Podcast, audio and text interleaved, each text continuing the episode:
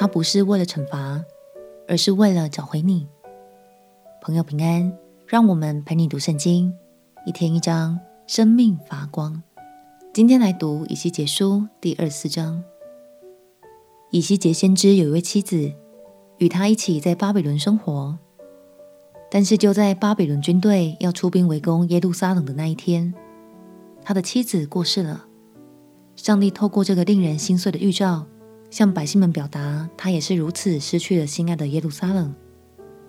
他也预言，如果百姓再不悔改，百姓们也将失去自己所恋慕的一切。让我们起来读以西结书第二十四章。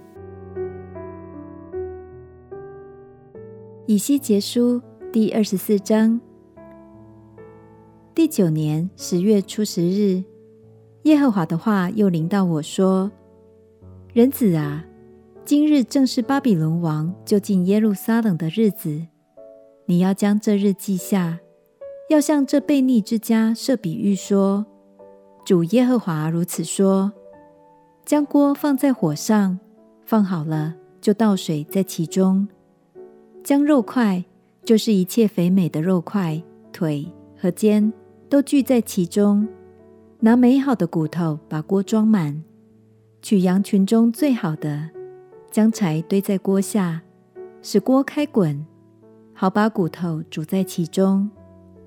主耶和华如此说：祸哉！这流人血的城，就是长锈的锅，其中的锈未曾除掉。需要将肉块从其中一一取出来，不必为它研究。城中所流的血倒在净光的磐石上，不倒在地上，用土掩盖。这城中所流的血倒在净光的磐石上，不得掩盖，乃是出于我，为要发愤怒，施行报应。所以主耶和华如此说：祸哉！这流人血的城。我也必大堆火柴，添上木柴，使火着旺，将肉煮烂，把汤熬浓，使骨头烤焦，把锅倒空，坐在炭火上，使锅烧热，使铜烧红，融化其中的污秽，除尽其上的锈。这锅劳碌疲乏，所长的大锈仍未除掉，这锈就是用火也不能除掉。在你污秽中有淫行，我洁净你，你却不洁净。你的污秽再不能洁净，只等我向你发的愤怒止息。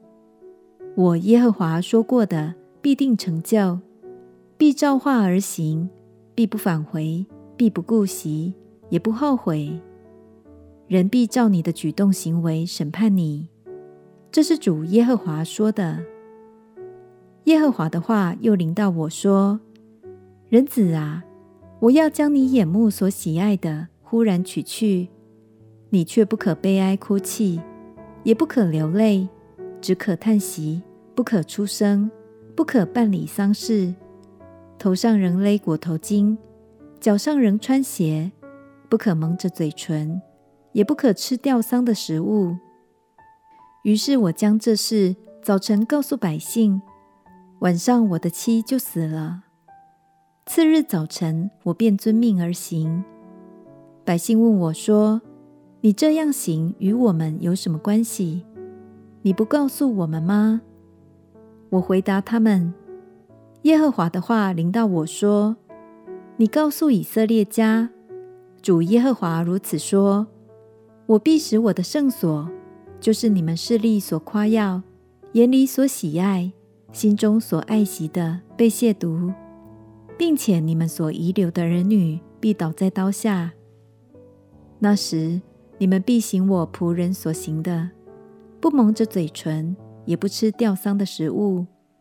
你们仍要头上勒裹头巾，脚上穿鞋，不可悲哀哭泣。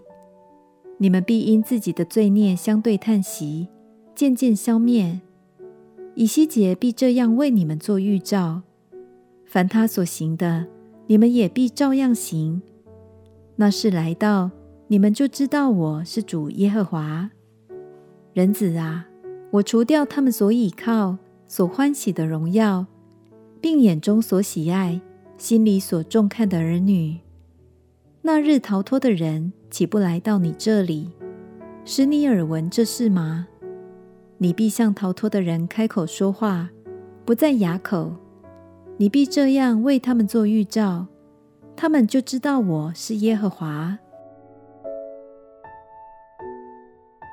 神心灰意冷地对耶路撒冷说：“在你污秽中有行淫，我洁净你，你却不洁净。”原来神一切的管教与预兆，不是为了惩罚，而是为了使我们回转。